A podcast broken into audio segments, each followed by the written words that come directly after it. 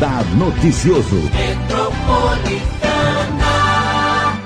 Vamos agora conversar com o Dr. Carlos Carvalho, ele que é médico, pneumologista do INCOR e coordenador do Comitê de Contingência do Coronavírus em São Paulo.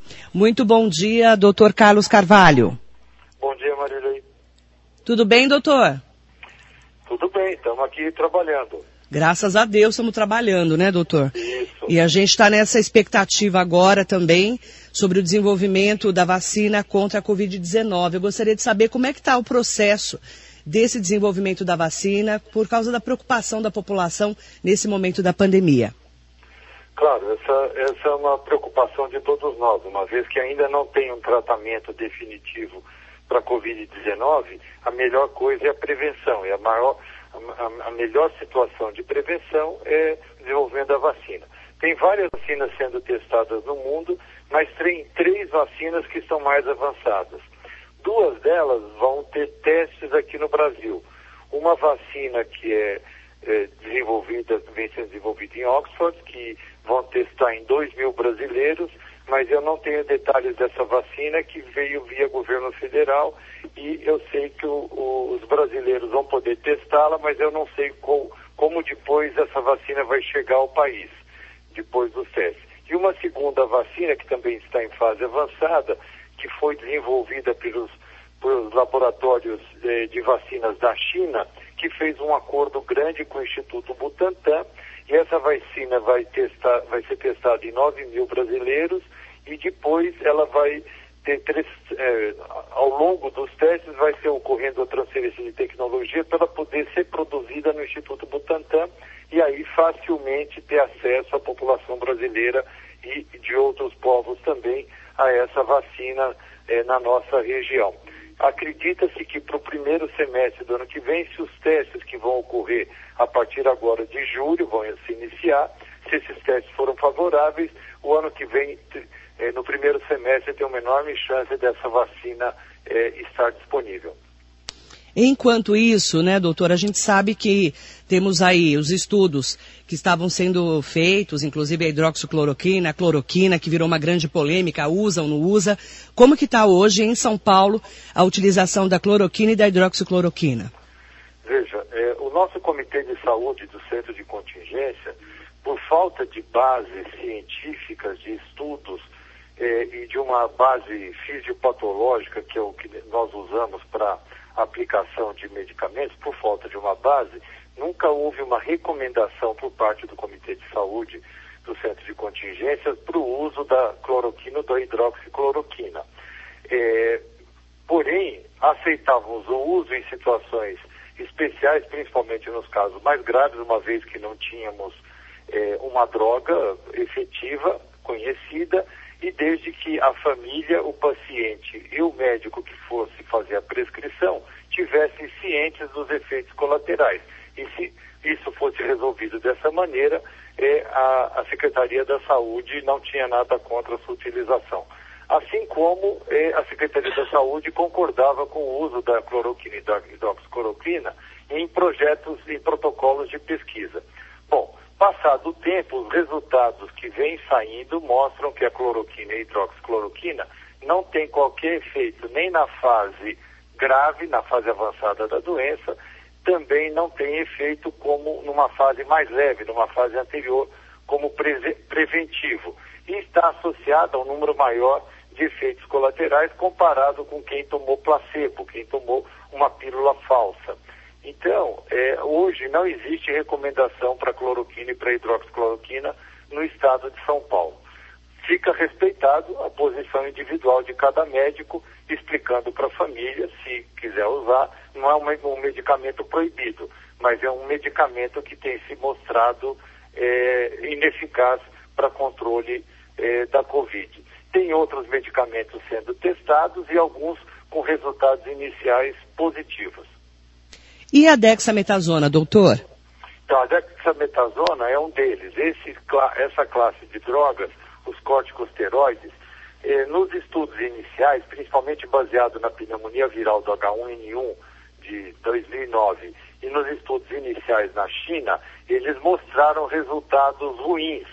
E isso, é, inicialmente, o corticosteroide foi banido é, como medicação para ser utilizada devido aos seus riscos, que é um medicamento que tem muito, muito mais efeito colateral do que, por exemplo, a hidroxicloroquina.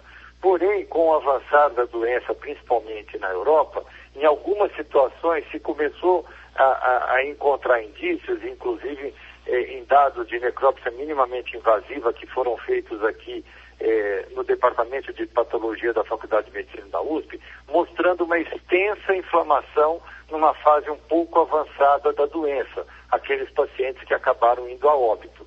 E, tanto fora do Brasil quanto aqui no Brasil, iniciaram os estudos eh, utilizando corticosteroides. Esse estudo do Reino Unido, que usou a dexametasona, foi baseado num outro estudo espanhol, que também já havia sido utilizado esse medicamento, então mostrando que os corticosteroides, nas fases mais graves da doença, onde já existe para inibir a inflamação e principalmente inibir a cicatrização do pulmão, ah, ah, os corticosteroides, e um deles a dexametasona, eh, foi útil. Eh, então, na fase inicial, numa fase leve, não deve ser usado esse corticosteroide ou nenhum outro corticosteroide. Porém, nos pacientes internados, os pacientes mais graves que dependam de algum tipo de suporte ventilatório, de oxigênio ou de ventilação mecânica, a dexametasona, nesse estudo, se mostrou é, favorável, se mostrou positiva. Como é que está o tratamento com a azitromicina, doutor, nesse momento da Covid-19? A azitromicina tem sido recomendada nas situações que existe uma infecção bacteriana.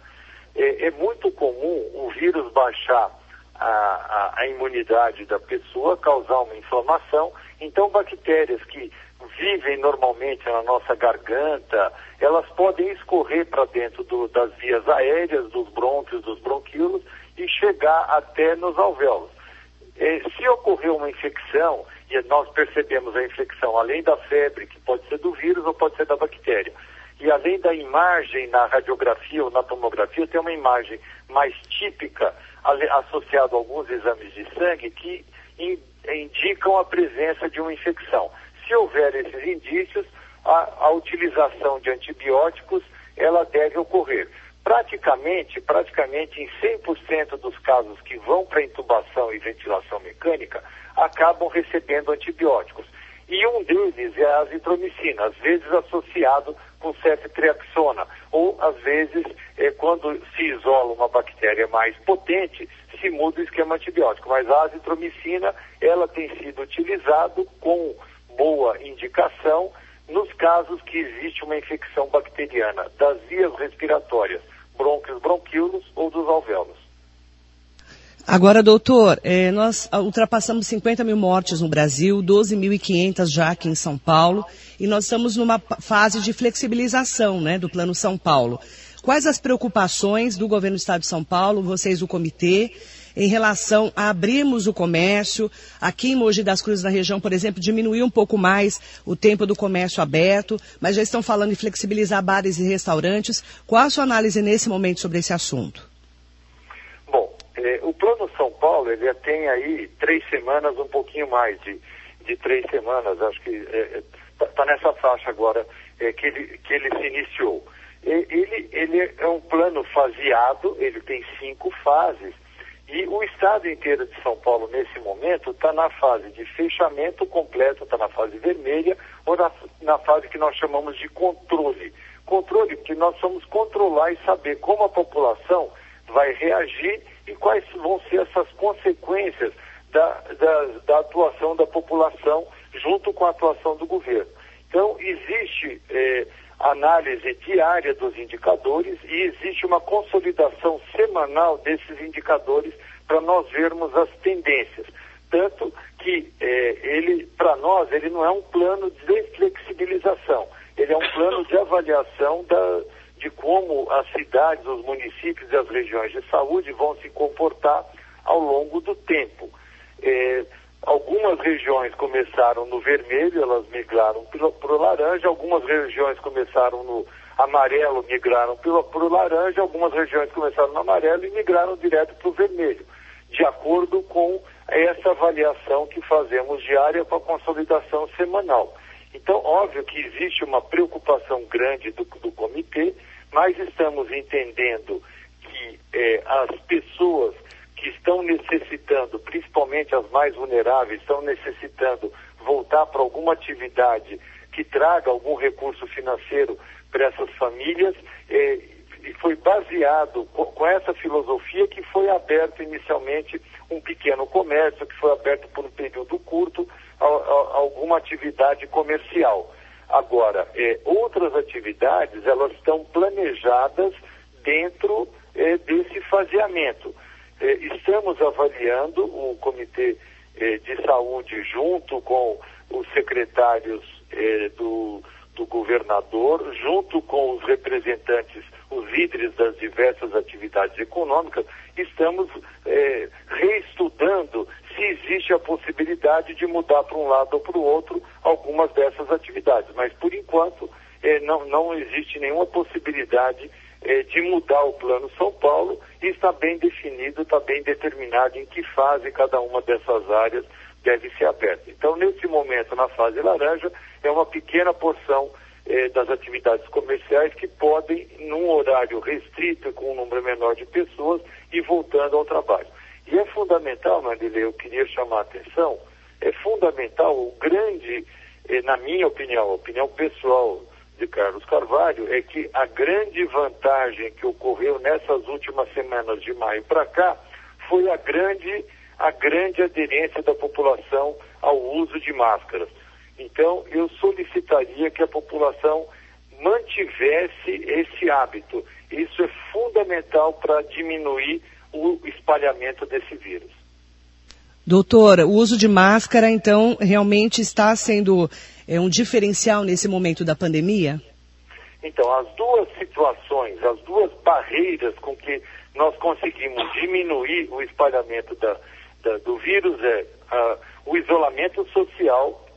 Uh, obviamente, aí se a pessoa se isola, mas esse isolamento às vezes é difícil. As pessoas têm necessidade de sair, têm necessidade de ir na farmácia, no supermercado, têm necessidade de ir na padaria. Então, quando for fazer a saída, ou algumas trabalham em atividades essenciais, tem que se deslocar nas suas cidades, nos seus municípios, se for sair, tem que usar a máscara, tem que usar a máscara, isso é fundamental. Se puder ficar em casa, melhor ainda. Agora, doutor Carlos Carvalho, é importante falar, né? Nós entramos no inverno no sábado e muitas pessoas associam o coronavírus e todos os outros vírus ao frio. Por enquanto está calor em São Paulo, mas nós vamos, a partir de sexta-feira vai cair a temperatura de 24 para 18 graus. O frio interfere na contaminação ou não? Agora fazendo paralelo com outros vírus, com outras viroses, principalmente com a influenza, que é a mais comum em anos anteriores, na, nessa época de outono e inverno, eh, em São Paulo, principalmente, e em outros locais também. Eh, o inverno faz com que as pessoas tendam a ficar em ambientes mais fechados e mais próximas umas das outras. Então, sempre isso propiciou o espalhamento de vírus respiratórios. O, o coronavírus é um vírus respiratório. Então, é, o, o inverno, ou seja, a consequência do inverno, que as pessoas ficarem em ambientes fechados e mais reunidas, isso favorece o espalhamento do vírus. Ah, Mas o vírus, eh, por si só, ele não só gosta do inverno. Ah, Você veja que o Pará, o Amazonas, são dois dos estados que mais tiveram casos de coronavírus e casos letais no Brasil. Então, não é que o vírus ele gosta mais, ele, ele, ele prefere o inverno ao verão. Ele, esse coronavírus mostrou para nós que ele gosta de pessoas. Tendo as pessoas, ele entra nas vias respiratórias e através do ar que eliminamos, numa tosse, num espirro, ou, até através da fala, o vírus vai para o ar e quem estiver em um metro e meio de distância dessa pessoa tem o risco de receber esse vírus. Agora, doutor, o Brasil chegou a essa Sim, marca de mais de 50 mil mortes, eh, com esses sinais de estabilização de contágio na maioria dos estados. Como é que está em São Paulo o contágio? São Paulo nós estamos vivendo uma fase de eh, progressão. Eh, por um lado, estabilização e talvez queda por outro. Então, na região dos dos municípios aqui da capital e os municípios próximos à região metropolitana de São Paulo, alguns deles estão, dão sinais de, nessas últimas três, quatro semanas, de uma oscilação em torno de uma média, ou seja, tendência a uma estabilização. Algumas áreas já dão sinais de que começa é, aparentemente ter uma queda, enquanto que para o interior, se você vai olhando Campinas, é, região de Ribeirão Preto, região de Presidente Prudente, o número de casos ainda está aumentando. Então, teve o grande sufoco aqui na região metropolitana, é, a Secretaria da Saúde e os hospitais é, se prepararam para isso, via sistema CROSS de referenciamento de leitos, não houve transbordamento é, de pacientes, todos os pacientes conseguiram ser realocados em hospitais, em centros médicos, houve a abertura desses hospitais de campanha, então foi absorvido esse excesso de pacientes que ficaram doentes com a Covid-19.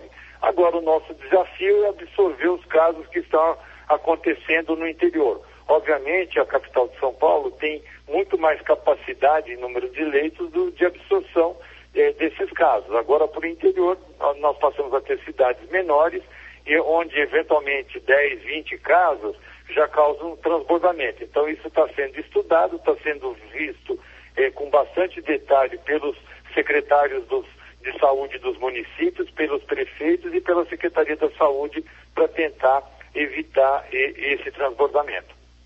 E a análise da nossa região do Alto Tietê, que vocês chamam de região metropolitana aqui, nesses municípios que incluem, além de Mogi, Suzano, Poá, Ferraz, Arujá, eh, a gente tem também Guarulhos, aqui na região do Condemate, que é o nosso consórcio dos municípios aqui. Qual que é a análise dessa região?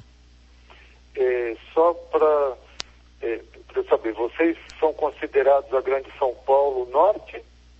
É, região metropolitana, eles falam Alto Tietê. Mogi das Cruzes, Suzano, Poá, Ferraz, Itaquá, Biritibamirim, Guararema, Salesópolis, Santa Isabel, Arujá e Guarulhos, também incluso. Porque aqui Olha, é uma região... É, é, essa, essa região, ela está é, na, na, fase... Bom, primeiro, em termos de número de leitos por 100 mil habitantes, está bastante confortável. Em termos de ocupação de leitos de UTI, eh, a região toda está na faixa de eh, 60% a 65%. Então, está na fase tendendo amarelo. Abaixo de 70% tende ao amarelo. E, eh, em termos de variação de internações, vem tendo um comportamento bastante bom, eh, abaixo até de 1. Então, eh, como eu disse, a região do município de São Paulo e a região metropolitana, ela vem com uma tendência a estabilização até queda. Então, dependendo do eh, consolidado que formos observar nessas próximas duas semanas, eh, pode eh, ter eh, uma tendência a melhora. O viés dessa, dessa região toda é de estabilização ou de melhora. É, mas precisamos ver como vai ocorrer nessa semana e na semana que vem. Viés é de melhora é um bom indicativo. É, aqui vocês chamam de Zona Leste, na verdade, né?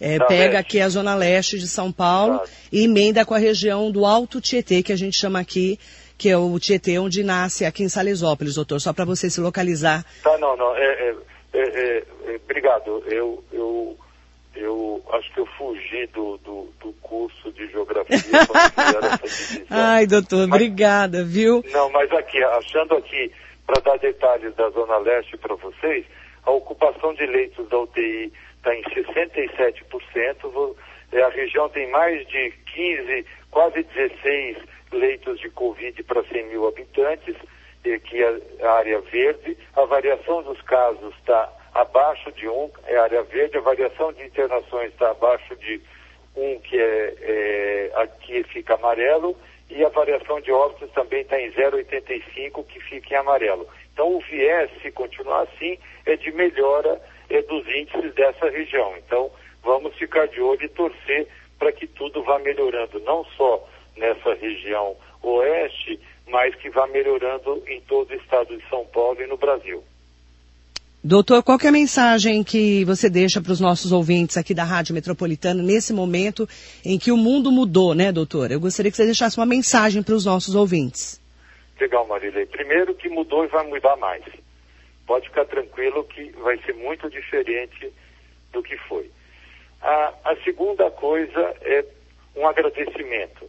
Um agradecimento que São Paulo, o Plano São Paulo, só está dando certo, a Secretaria da Saúde só conseguiu administrar eh, uma pandemia desse tamanho, se compararmos com regiões grandes como o norte da, da Itália, Lombardia, como Nova York, como Madrid, que são regiões que gastam muito mais dinheiro com saúde, investem dinheiro em saúde, não é, não é gasto, é investimento, investem dinheiro em saúde 5, 6, 7, 10 vezes mais do que é, é, o, o Brasil e o Estado de São Paulo conseguem investir.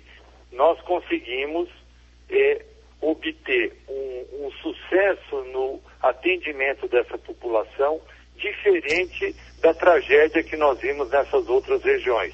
Isso, graças aí vai ao meu agradecimento, à população que aderiu. Aderiu fazendo o quê? Ficando em casa quando não precisava sair e aderiu principalmente nessas últimas seis semanas utilizando a máscara. Então essas barreiras são o mais importante eh, no futuro. Então agradeço a população e a mensagem é, podendo ficar em casa, fique em casa, podendo ficar em casa, fique em casa, e se tiver que sair, é fundamental a utilização da máscara. Muito obrigada pela sua entrevista, Dr. Carlos Carvalho, médico pneumologista do INCOR, coordenador do Comitê de Contingência do Coronavírus. Agradeço muito a sua entrevista e boa sorte aí nesse momento que a gente precisa ter realmente equilíbrio para lidarmos com essa pandemia. Muito obrigada, viu, doutor? Eu que agradeço a vocês a oportunidade de passar informações para orientação da nossa população. A nossa população é a maior interessada e é a que tem que resolver e nos ajudar como ela vem fazendo para que possamos, no prazo mais curto possível, é, vencer essa pandemia. Amém, doutor. Muito obrigada. Uma ótima semana de trabalho para você e muito bom dia. Bom dia para vocês também. Doutor Carlos Carvalho médico pneumologista do INCOR, coordenador do Comitê de Contingência do Coronavírus, entende todo esse assunto, está acompanhando de perto o Plano São Paulo e, inclusive, é, dando uma entrevista importantíssima nesse momento da pandemia para que nós possamos, se pudermos ficar em casa, se não pudermos, usar máscara e tomar todos os cuidados com a limpeza das mãos e também o distanciamento social. Essa é a mensagem que a gente deixa nessa segunda-feira para que a gente possa vencer a pandemia da Covid-19.